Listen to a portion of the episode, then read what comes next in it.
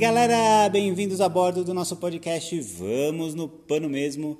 Eu, Juca Andrade, comando esta atração fenomenal. o ego que me perdoe, mas bem-vindos a bordo e vamos no Pano Mesmo.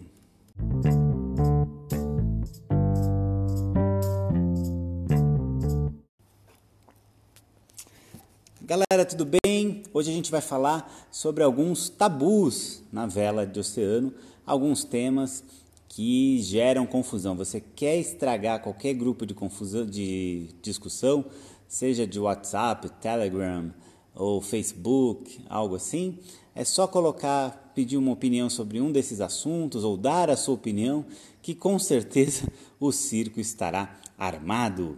Então vamos lá, o primeiro desses temas que a gente vai comentar aqui é roda de leme ou cana de leme? O que vocês preferem, hein? Tchan, tchan, tchan, tchan. Vamos lá, roda de leme ou cana de leme? Uh, sejamos sinceros, né? quando a gente veleja na cana de leme, uh, a gente consegue sentir todo o barco na palma da mão. Uh, a cana é como se fosse uma extensão do nosso corpo. E aí, quando a vela está mal regulada, quando o fundo está sujo, quando tem algo errado com o barco, a gente sabe porque a palma da mão conta, porque a cana de leme contou. Né? Então, por isso, por isso, por isso, a opinião do Juquinha aqui é que cana de leme tende a ser melhor do que roda de leme, principalmente em veleiros uh, até 33, 34 pés. Né? Eu tive um 40 pés que era roda de leme, e como toda a roda de leme adaptada, que não era de projeto, ela me deu alguns problemas. Basicamente, o cabo que acionava, o cabo de aço que acionava o quadrante, que é quem transmite o comando ao leme, propriamente dito, ao eixo do leme, propriamente dito, e aí para a sua porta, que é a parte uh, submersa do leme, a parte que, é, que efetivamente é, tem contato com a água e permite o movimento coordenado e ordenado da embarcação, é, esses cabos de aço eles estouraram mais de uma vez, né? E uma delas a gente saiu 5 horas da manhã, eu e o Ivan, meu grande amigo. Faz tempo que você não aparece, hein, Ivan? Mas sei que você está ouvindo aí. Uh, eu e o Ivan, a gente saiu de Ilhabela umas 5 e meia da manhã, aquele nordestão comendo, aquele cheiro de terra gostoso do, de quando você sai da Ilhabela cedinho, né? É, eu fico imaginando de onde veio aquele cheiro, né? O quanto que ele não caminhou até chegar ali no mar e chegar na gente. Mas vamos lá. Nordestão, uns 15, 20 nós de alheta, a gente só de genoa. E no través da laje dos moleques, zoom, a roda girou igual uma roleta sem sem sem qualquer comando, sem qualquer eficácia no leme, né? sem qualquer efetividade. E nisso o veleiro aproou para a laje dos moleques e a gente via a laje chegando, a laje estava se aproximando. Eu liguei o motor, dei ré para tentar segurar e nesse, como todo veleiro que se preze que tem roda de leme, é, existe a possibilidade de você instalar uma cana de leme de fortuna e recuperar o controle da embarcação. Eu e o Ivan conseguimos tirar o parafuso em menos de dois minutos, era um parafuso um pouco complicado, colocamos a cana de leme, que o Ivan carinhosa, a, carinhosamente apelidou de o pinto da baleia, porque parecia mesmo um órgão genital é, desse cetáceo. E uma das melhores sensações da minha vida foi quando deu certo, a gente puxou a cana de leme com alguma, alguma resistência, mas assim o veleiro saiu da, da proa da laje dos moleques e nós safamos, né? Uh, depois disso, eu troquei os cabos de aço por Spectra. Spectra é uma fibra sintética uh, que, cuja, que dá para fazer cabos e esses cabos eles têm por características terem uma carga de ruptura maior do que um cabo de aço da mesma bitola. Então, por exemplo, nós colocamos um cabo de Spectra ali de 6 milímetros que, em teoria, aguenta uma carga de ruptura ou rompe uh, com uma carga muito maior do que um cabo de 6 milímetros de aço inox uh, suportaria. Né? Uh, com a vantagem, nesse caso, que a gente consegue dar nós nesse cabo. A gente sempre tem Spectra a bordo, Spectra é algo é, importante para o velejador. Uh, mas nisso a gente, eu troquei depois esse sistema por espectro, não deu mais problema, mas hum, eu não gosto de roda de leme, no geral. Uh, eu vou contar só para vocês aqui, na verdade, eu fico muito ruim, eu já não sou muito bom assim no leme, mas na roda de leme eu fico sambando para lá e para cá, atravessa toda hora, demora até eu pegar uma certa intimidade. Já com a cana de leme, para mim é mais natural. Né? Talvez por eu ter começado a nos velejar nos monotipos, isso seja assim, porque monotipo, como todo barco pequeno que se preze, não é, é, é, é cana de leme, não é roda de leme. Aí você vai me perguntar, mas Juca, você nunca vai querer uma roda de leme? Depende, né? Uh, Para veleiros maiores, a roda de leme acaba sendo melhor, porque senão ficar fazendo travessias, por exemplo, com pouca tripulação, em mar grosso, quatro, cinco horas de trabalho de leme ali na cana, não é fácil. Não, você termina o seu turno exausto, né? Mesmo o turno regular, que normalmente é de uma a duas horas. Uh, no, nesse veleiro eu modifiquei porque o projeto dele era para cana de leme. Ele tem esse veleiro, esse modelo é o Classe Brasil 40, ele tem pouca boca. Então eu fiz a cana de leme. O truque que eu fiz, na verdade, é, foi substituir o pinto da baleia por algo um pouco maior. Né? Então eu, a cana de leme de projeto tinha 1,60m, eu fiz ela com 1,90m. Então era um monstro e quanto maior, maior a alavanca, mais suave ela fica. E a gente também não ia para muito longe, nosso campo de navegação com esse barco era o Batuba Guarujá, e fazendo mais eh, navegações é, internas, né, na, em Bahia, tanto na Bahia ali do Soco da Ribeira, na Bahiazinha ali, ou aqui no Guarujá. Funcionou. Né? Agora, a roda de leme, aqui na opinião deste que vos fala, não é nem de todo ruim, desde que o veleiro seja grande, né?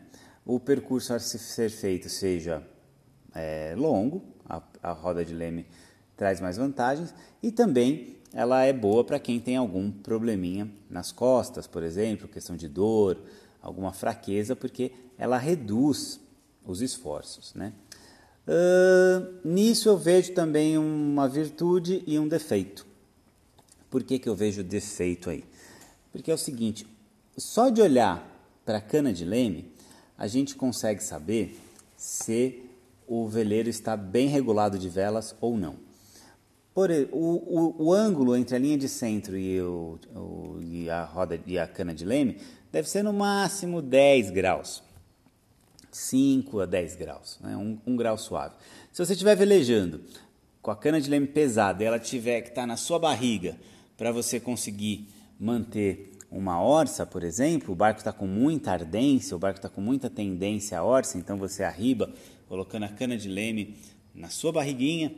Lembre-se sempre, arriba a barriga, desde que você esteja sentado do lado certo, ou seja, timoneiro sentado contrário à vela mestra. Uh, se você estiver ali com, nessa situação, ela já te diz, ou oh, por favor, folga um pouquinho essa vela mestra, me dá uma aliviada. Isso aí normalmente é vela mestra muito caçada. Ou então ela diz, vamos risar, né? vamos dar um riso nessa vela. Uh, a hora certa de risar normalmente é meia hora antes da gente pensar nisso. E o que, que isso tem a ver com roda de leme? Roda, na roda de leme, vocês vão dizer, ah, você pode fazer uma marca para mostrar a linha de centro, mas essa marca você tem que procurar por ela, não é tão intuitivo assim, não é tão visível assim. Então, às vezes, na roda de leme, você está com um excesso de ângulo de leme e não percebe, né? E está ali forçando. E por que não percebe? Justamente por ela ter redução nos esforços e você não fazer força. Você movimenta ela para lá e para cá numa boa, diferentemente da cana de leme que em determinadas quando a vela está mal regulada principalmente principalmente quando a vela mais está muito caçada a gente fica fazendo um esforço hercúleo para conduzir a cana de leme lembrem-se sempre meus amiguinhos cana de leme serve para dar prazer e não tortura então se está difícil se está pesado tem coisa errada vamos regular essas velas e eu aposto que uh, o problema nesse caso se o leme estiver pesado é o problema estará na vela mestra, provavelmente muito caçada. Ok? Então, vamos resumir aqui a primeira polêmica de hoje: roda de leme ou cana de leme. Qual é a minha preferência? Minha preferência absoluta é cana de leme. sendo que roda de leme se justifica em veleiros maiores do que 33, 34 pés e para aqueles que têm algum probleminha nas costas, por exemplo, questão de dor, ergonomia, né? ela facilita as manobras. Uh, vamos para o próximo tema? Qual será? Tum, tum, tum,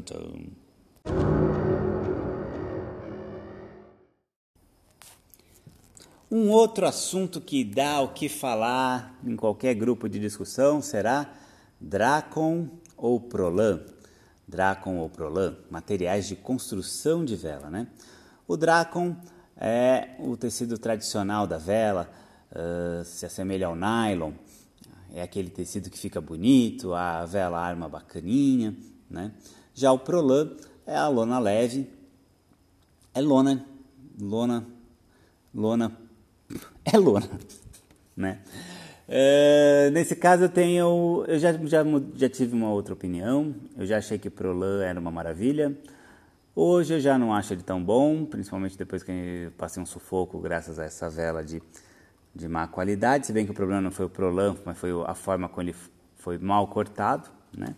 Mas isso eu conto um outro dia para vocês aqui. Uh, vantagens do Prolan, vamos lá.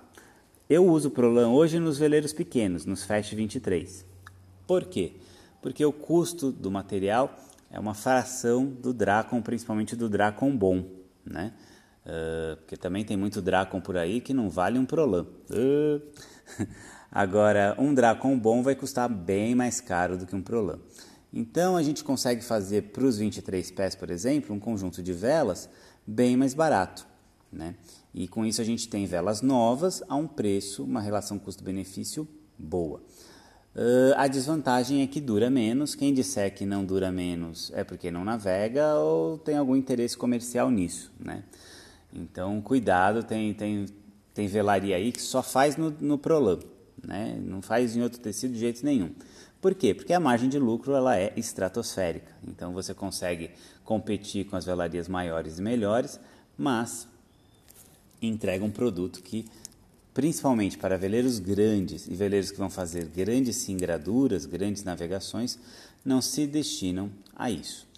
Uh, o Dracon é melhor que o Prolan, ele estica menos, o Dracon bom, né? Não tem jeito, ele vai esticar menos, a vela vai manter o shape hum, por mais tempo, o velejo é melhor, mas é bem mais caro. Em barcos pequenos, para velejadas de final de semana, não tem problema usar Prolan. Agora, barco grande, está procurando barco para comprar acima de 32 pés, até um pouco menor que isso, já lá nos 27, veio vela de Prolan, preste atenção, porque pode ser que você tenha problema com essas velas, principalmente se for navegar um pouco mais longe. Mas Dracon e Prolan é outra discussão que sempre rende uma boa conversa para lá e para cá. Eu faço, eu tenho todo, eu tenho, aliás, eu tenho de tudo que é tipo, mas eu tenho velas de Prolan, é, mas não me arrisco mais, já me arrisquei a ir longe com elas, mas não é mais a, a situação. O, é, não adianta, é um material mais frágil, né? não tem jeito. Agora, para ir até ali e voltar, nossa especialidade, não tem problema nenhum. Então, a segunda polêmica desse podcast de hoje foi Dracon e Prolan. Nessa do Dracon e Prolan, é legal que a gente tem amigos que manjam muito mais do que a gente do assunto. Então eu pedi para o Alexandre Dangas, da velaria BK Sales, para explicar um pouquinho para a gente, aqui de forma mais técnica, as diferenças entre o Dracon e o Prolan. Aí a gente vai ver até que Dracon não é Dracon, Prolan não é Prolan, mas deixa o Alexandre contar essa história aí para a gente. Vamos lá ouvir. Grande Capitão Juca, é sempre um prazer fazer alguma coisa para você, para a escola, para Cusco. E você me pediu para fazer um comentário a respeito de dois materiais utilizados para fazer vela. Um deles é o Dacron e o outro é o Prolan. Vamos lá, vamos começar pelo nome. Uh, o, o Dacron nada mais é do que um, uma marca registrada da Dupont para um fio de poliéster um fio de alta tenacidade de poliéster. Então, resumo da ópera: o que é o Dacron? É o tecido feito de fios de poliéster que a Dupont coloca ele como nome de Dacron. Então nós não podemos chamar todos eles de Dacron, só os que usam fios da Dupont. Então a partir de agora, vamos tratar o Dacron como tecido de poliéster. Tá? Esses tecidos de poliéster, eles são, são feitos com, com fios de poliéster, como o próprio nome já diz, de alta tenacidade. Eles são tecidos com uma quantidade de fios grande em função do centímetro quadrado para poder dar uma certa resistência ao material. E além disso, ele é resinado. Então, resumidamente, é isso. Cada um tem uma tecnologia diferente, cada fabricante tem uma tecnologia diferente, uma maneira diferente de fazer de montar um tipo de resina, mas basicamente é isso. Qual é a qualidade desse material? Qual é a vantagem desse material? Ele é um material de resistência mecânica muito boa. Ele tem uma resistência ao alongamento, ao estiramento bem legal também. Tá? Então, assim, é o, que, é o que você tem hoje de mais recomendado para uso em, em velas, tá? Quando eu falo do, do, do poliéster, eu estou me referindo ao poliéster é, importado. Existem um, alguns outros poliésteres no mercado, mas vamos falar só desse, desse importado. A segunda coisa que você pediu para me comentar é sobre o Prolan. O Prolan ele é um material plástico feito à base de polietileno e, e na verdade ele também não chama Prolan. A Prolan foi um nome que alguém em algum momento criou e batizou ele como esse nome. Então, quando a gente fala de, de, de Prolan, nós estamos referindo a um tecido plástico, uma lona plástica de polietileno. É, como é que ela se comporta na, na vela? É, não é um material para fazer vela, é uma alternativa que, que acharam para você ter um custo mais baixo.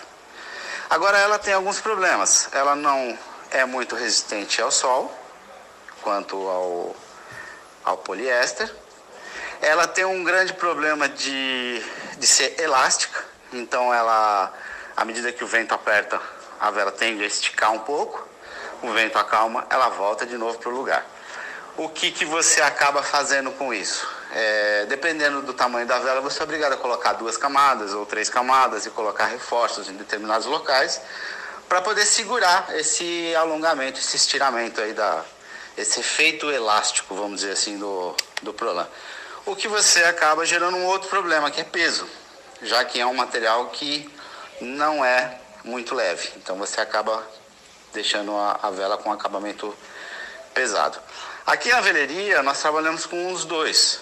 A, a, a, pedido do a pedido do cliente nós trabalhamos com os dois materiais. É, eu particularmente é, não gosto de fazer vela de Prolan para barcos muito grandes. Quando eu falo barco muito grande, acima de 30 pés, eu já, não, eu já torço um pouco o nariz para fazer.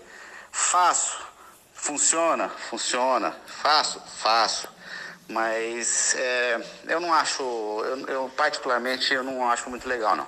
Mas assim, eu espero que com essa, com essa descrição que eu dei dos dois materiais, vocês consigam ter uma, uma noção de um e de outro e, e acabem vocês tirando a, a, as, as próprias conclusões. Eu não, na minha opinião, se for possível, sempre o DACO importado. Se não for possível, o programa pode ser, um, pode ser uma alternativa. Tá, um grande abraço para todos aí, bons ventos. Bons ventos. Boa, Lê. Quem sabe, sabe. Obrigado aí pelas nossas informações. E fica a dica aí, quem precisar de velas para os seus super veleiros, fale com o Alexandre. Procure o Alexandre Dangas, Instagram BK Sales. BK Sales, de bacana. O Alexandre é dono, construtor do Super Bacana, um dos veleiros mais lindos que eu já vi na vida e totalmente feito por ele e pela família dele. Mas isso a gente traz ele aqui outro dia para contar essa história que é super legal ou super bacana. Valeu, Ale! Sigam a BK Sales no Instagram.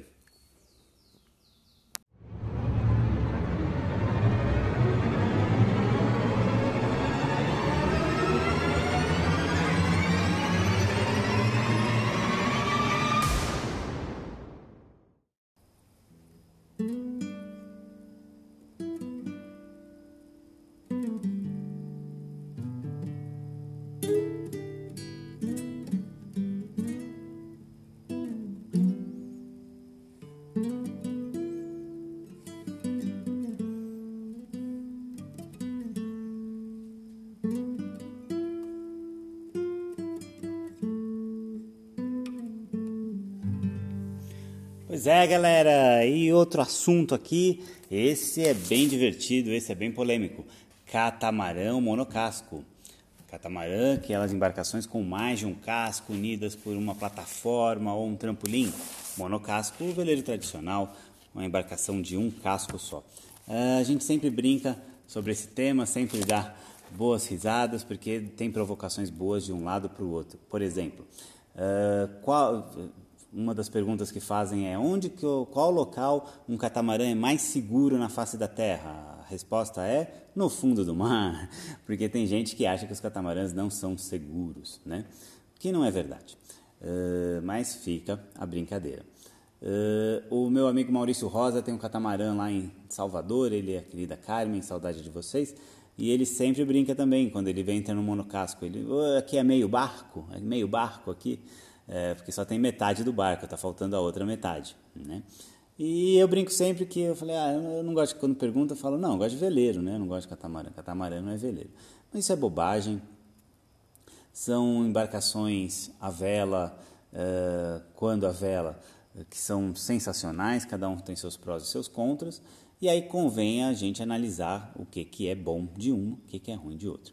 Aquela história do fundo do mar, tem uma, é, a questão é, o, o monocasco, é, ele, ele, ele aderna, né? quando o vento, quando vem a rajada principalmente, quando a gente está orçando, ele aderna é, alguns graus. 20, 25 graus ali é algo bem normal. Ele aderna e volta, e nisso ele se defende por talvez um pouco melhor do que o, mono, o catamarã.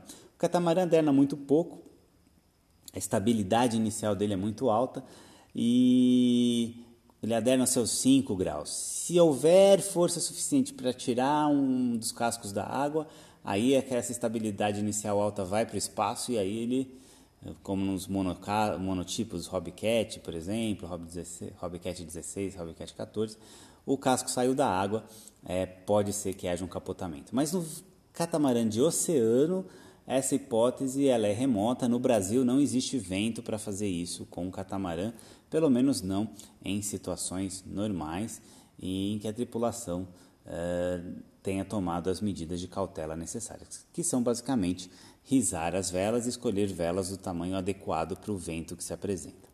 Uma outra diferença interessante entre catamarã e monocasco é que na rajada, o catamarã, o monocasco, ele estou uh, velejando lá a ventinho de 10 nós, 20 graus de inclinação. Quando vem uma rajada, ele inclina um pouco mais. Esse vento é, é, não vai acelerar muito o barco, ele vai mais adernar do que acelerar. Já o catamarã não. O catamarã, quando ele recebe o vento, a rajada, ele acelera e ele acelera bem e rápido.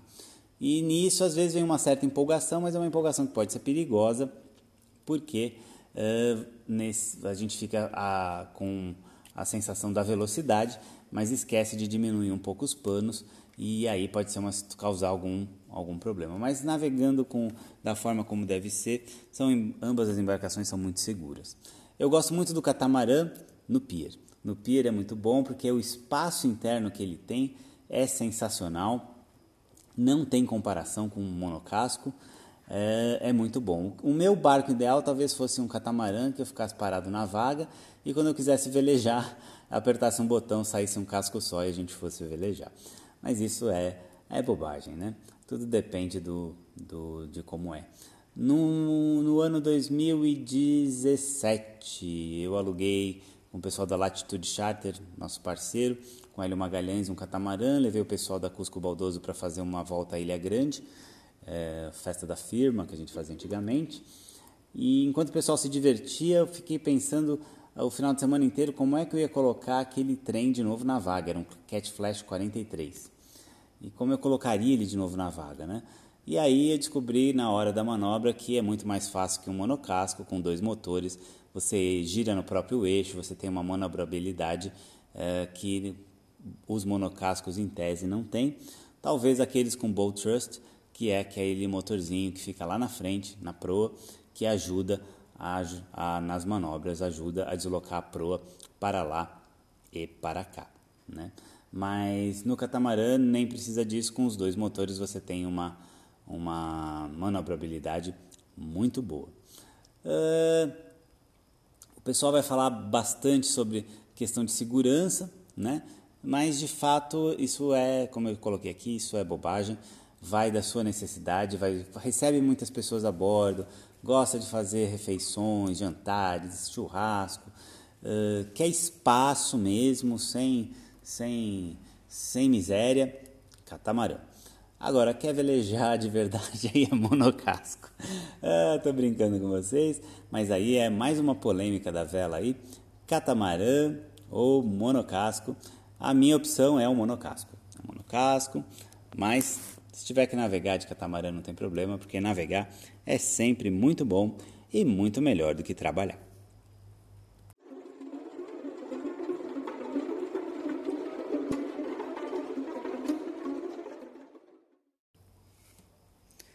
E a última polêmica de hoje vai ser orça ou alheta.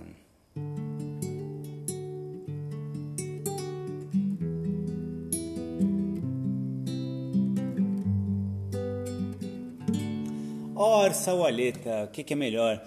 Navegar contra o vento ou a favor do vento, né? Então, isso aí eu mudei de ideia de uns tempos para cá.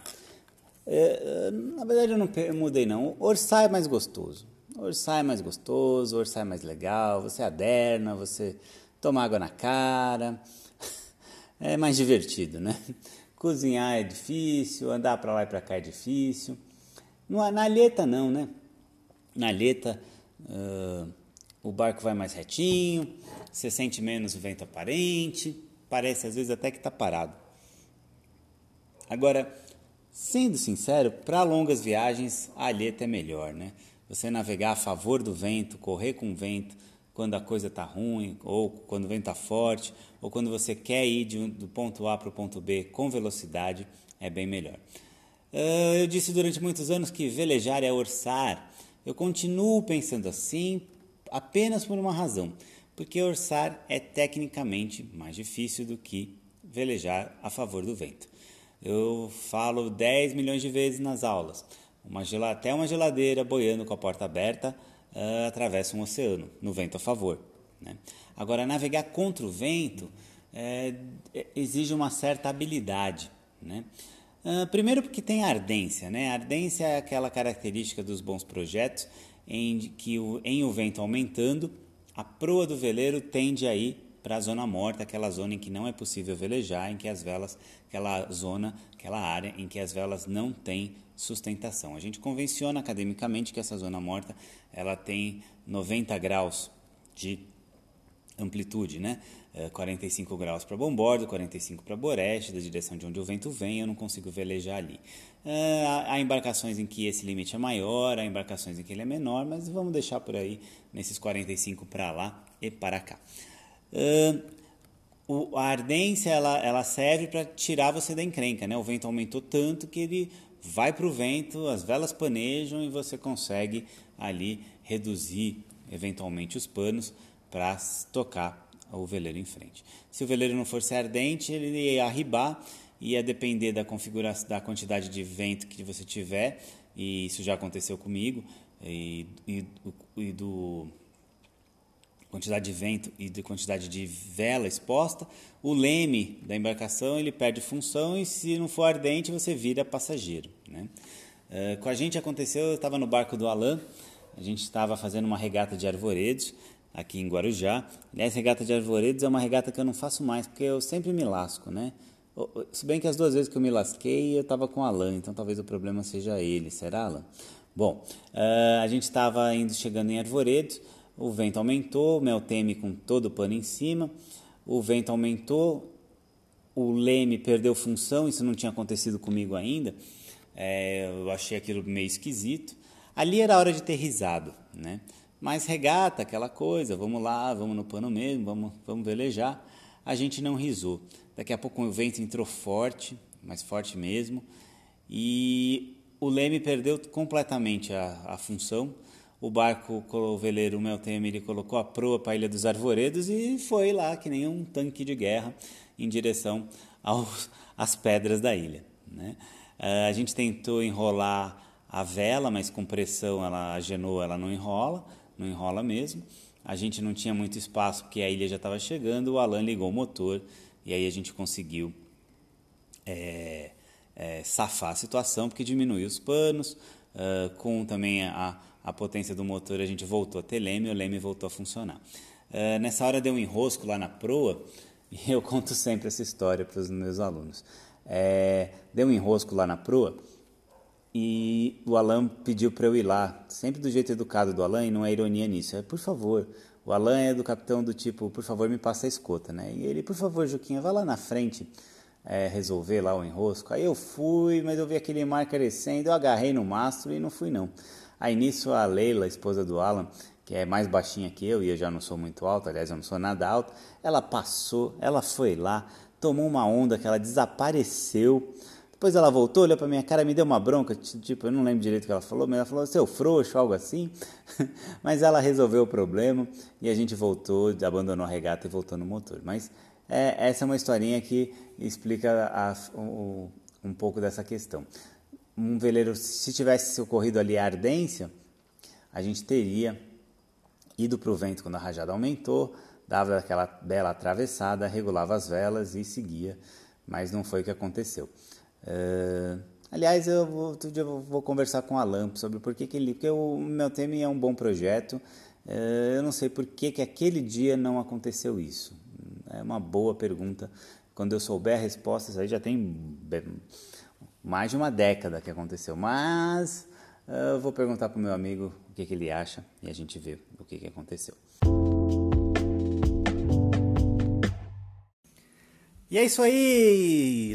Esse foi mais um Vamos no Pano Mesmo, nosso podcast semanal da Cusco Baldoso, com Juca Andrade convidados. E até semana que vem no próximo episódio. Se você não segue a gente ainda no Instagram, por favor, venha a bordo, arroba Cusco Baldoso. Muito obrigado e até a próxima e vamos no pano mesmo.